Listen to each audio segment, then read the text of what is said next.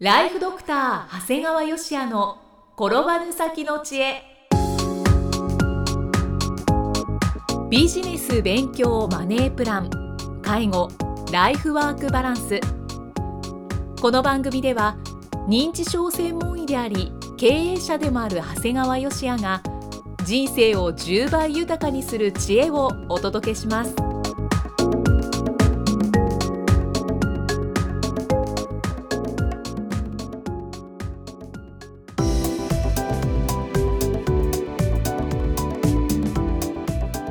にちは、生きみえです。ライフドクター長谷川芳也の転ばぬ先の知恵今回は第70回目です。長谷川先生今回もよろしくお願いします。はい、お願いします。はい。第70回目節目の回となりましたが、はい、今回は講演会のお話をしていただくんですそうですね。はい。快感1億円クラブリアルメンタープロジェクト。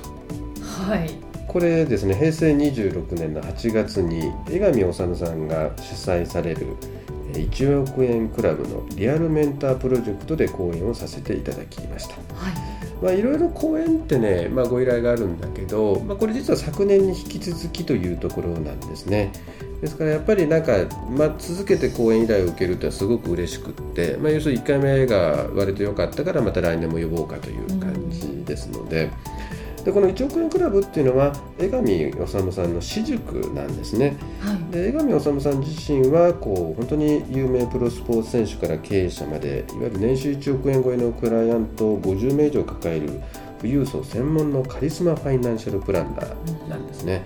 いわゆるその人の私塾であると。でこの1億円クラブにはいくつかセミナーがあるんですがその中でも僕が講演させていただいたリアルメンタープロジェクトは最高峰で12回のセミナー代は150万。わ参加資格があるんですよ。はい。参加資格は年収1000万以上でさらに江上さんの審査に通る必要があります。で当日は9名の方が参加されたんだけどはい。これすごいと思わない？すでにもう何もう1000万以上稼いでいながらさらなる成功を目指す志が高いわけですよねで、まあ、皆さんもねこの江上さんってね実は、まあ、会われないと分かんないんだけど江上さんの言葉ってものすごい厳しいんだろうね、そうなんですね、うん、でこれ普通の神経ではね正直言って不快です、あーはい。ただ、まあ、僕も含めてなんだけど僕も含めて参加者の方々はその厳しい江上さんの言葉がょっと心地よく感じてしまうというちょっと頭がおかしい人たちの集団なんですね。えー。でもこれなんかもう富裕層というか、うん。何千万も稼いでいる人たちならではの感覚ななんだと思うね。きっととねあのこんな無茶苦茶なことを言ってくれる人いないっていうところだと思うね周りに。ほど、うん。それぐらい結構厳しいこと言っていただけるもんですから。毒舌なんですね。毒舌はまあ厳しいことを言っていただきますね、うん。でちなみに当日の演題名はあの KOJIKI からの脱却。はい。まあ、確かにねあの参加者の方々っていうのはそれなりにビジネスを行っているんですが、まあ、いわゆるリアルメンターとの大きな違いっていうのはもう組織化できているか否かに尽きるんですね。うーん結局どれだけ稼いでても自分一人で稼いでるうちっていうのはやっぱり KOJIKA なんですよ。うん。ですからそうですね。そうですね。だからやっぱりある程度上限になってしまう。やっぱりもう大体2 3 0 0万がもう限界になってるんですね。なるほど。だからまあいわゆる当日はまあ医学的な話も交えながら会計戦術戦略組織論経営者としての心構えさらには、えー家族会議。と遺言作戦の進めまでお話をしました。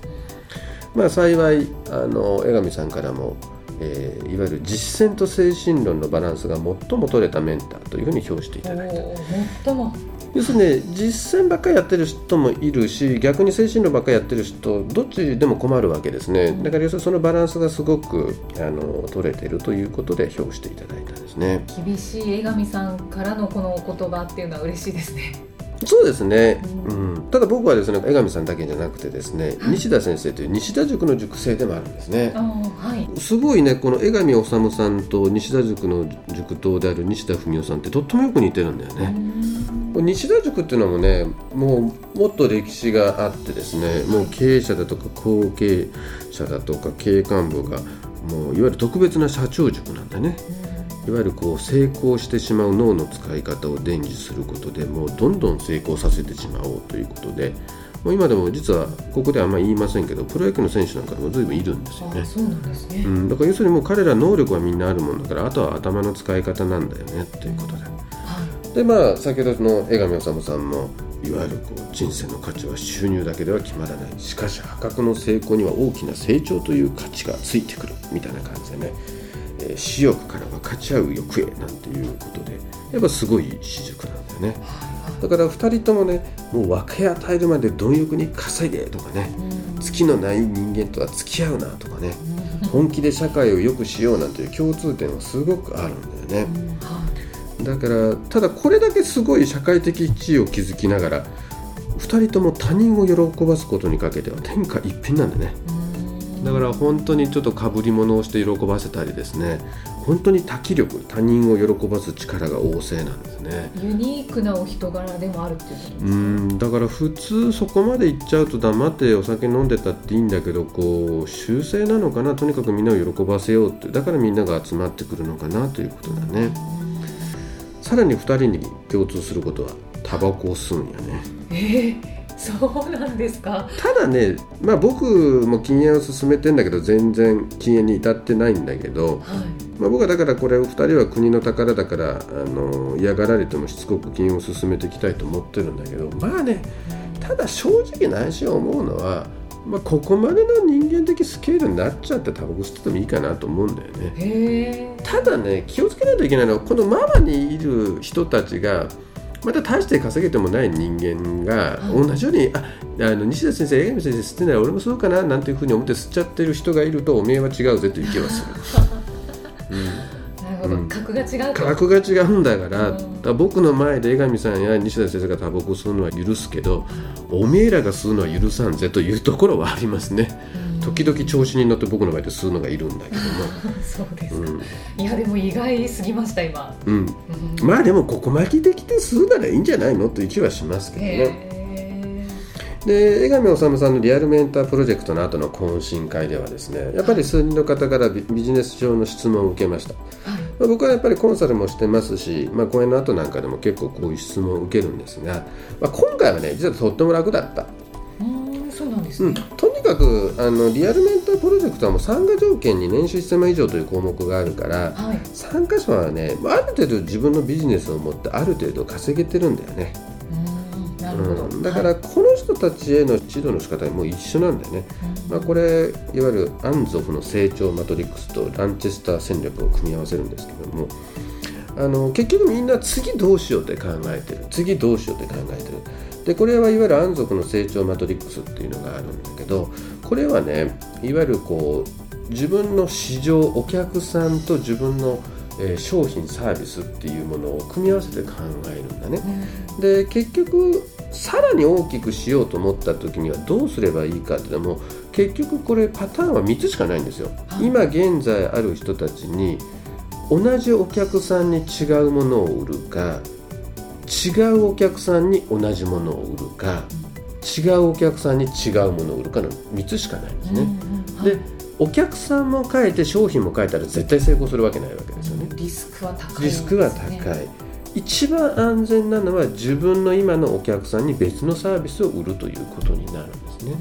だけどこんな簡単なことなんだけど結構話してるとねはいそこが狂っちゃってる人がいるわけですよね。うんうんうん。だからあの本当に全然関係ない人間が「いや先生介護って僕興味あるんですけど」って「お前だけどそれ何も違うやろ？お前がやってる商売で。お客さんもサービス内もから背負するわけないじゃないか」うんだから逆に今いるあなたのお客さんに何か違うものを売ることできないの？それが一番やっぱ成功率が高いものだからね、まあ、どうしてもそれがダメだった場合は逆にお客さんを変えて同じ商品を売るっていうこともないわけじゃないんだけどまあ大体はやはり自分の今のお客さんに新しい商品を売っていくっていうことがやっぱり一番安全で大きくしていくということになりますね。あとはもういつも言ってるランチェスターに関しては大体うまくやってるわけですから弱者の戦略がうまくやれてるんですよね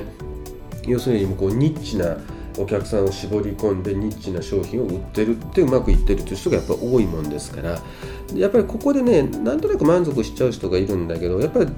実は弱者の戦略を遂行するより難しいのは弱者から強者に切り替えることなんだよね。やっぱある程度の市場規模になってきてたらもうここでダーンと投資をしても強者にならないといけないんだね、だからもうあなたもうそろそろあなたの規模なら強者の戦略に変えないかんよってことを説明するんだよね。っていうことを僕が実はアドバイスをするんだけど、はい、もう共通してるのは実はみんな知ってるんですアドバイスを受けてる人。知ってるそう実は僕に相談をする時点でほとんど彼ら答えを持ってるんですよ。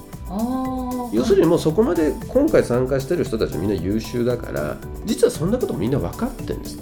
もうだからもうちゃんと今の安族の成長マトリックスも分かってるしいわゆるランチェスターも分かってるだから自分今こういう状況だからあとこうすればいいと思ってるんだけどっていうのを思っててあと僕が背中をちょんと押すだけなんですね。なるほど。人間ってそういうもんなんです。やっぱり経営者って孤独だもんだからもうほぼ自分でも分かってるんだけど本当に正しいのかどうか。いや僕は要するに理屈上安族の成長マトリックス上もあなたの言ってるのはちゃんと当たってるしもうここで絶対あの強者の戦略に変えないといけないんだよって言うと分かりました。自分が今まで思ってた通りのことですあと実行するだけです。だから早いんですよ実行が、うん、だからやっぱり優秀ですね皆さん。でこれがねまだ起業もできてない人のアドバイスだとね何やろうっていうところから考えなきゃわけですよ。あまあそうですね。スタート地点から、ね、な何売るの？誰に売るの？っていうところから考えないといけない。からどんだけでも選択があるわけでしょ。はいはいでそういうことってやっぱり実際そこまでやっても結局行動を起こさない人もいるし当然起こしても失敗する人もいるわけですね。だからやっぱりその今回思ったのはこのリアルメンタープロジェクトっていうのはいわゆるこうセミナー参加に年収制限に用いるってこれさすがに江上さんやなと思うんだけどあんまりいないでしょ？うん、いないと思います。だけどこれはすごいなと思った。だからすごいハードルを上げてしまってるんだけどいろんな意味でこう切磋琢磨する時にもきっとその仲間同士も参加者同士もすごいレベルの高い切磋琢磨になると思うしこれちょっとこう勇気はいるあの主催者側としては勇気はいるんだけどこうセミナー参加に年収1000万って制限つけるっていうのはすごい面白いし有効だなというふうに気がつかせていただきましたね。かスピードが速くなりますよね。速い彼らはものすごい速いだからまあこっちもすごいだからいい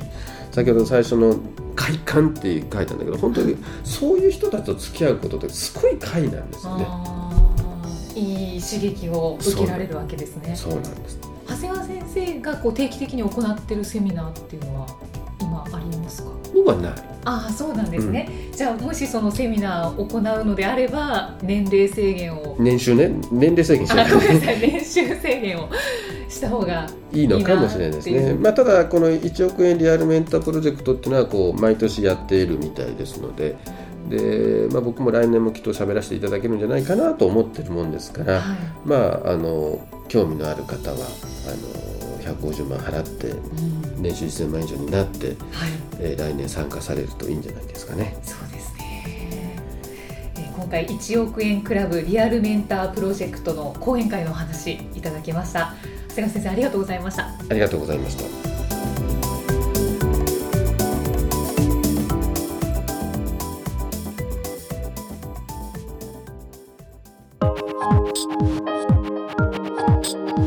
放送はいかがでしたか？番組ではご感想や長谷川よしあへのご質問をお待ちしています。番組と連動したウェブサイトにあるホームからお申し込みください。URL は http コロンスラッシュスラッシュ brain-gr.com スラッシュ pod cast スラッシュ http コロンスラッシュスラッシュブレイン -gr.com スラッシュポッドキャストスラッシュです。それではまたお耳にかかりましょう。この番組は提供ライフドクター長谷川芳也。プロデュースキクタス。ナレーションは生きみえによりお送りいたしました。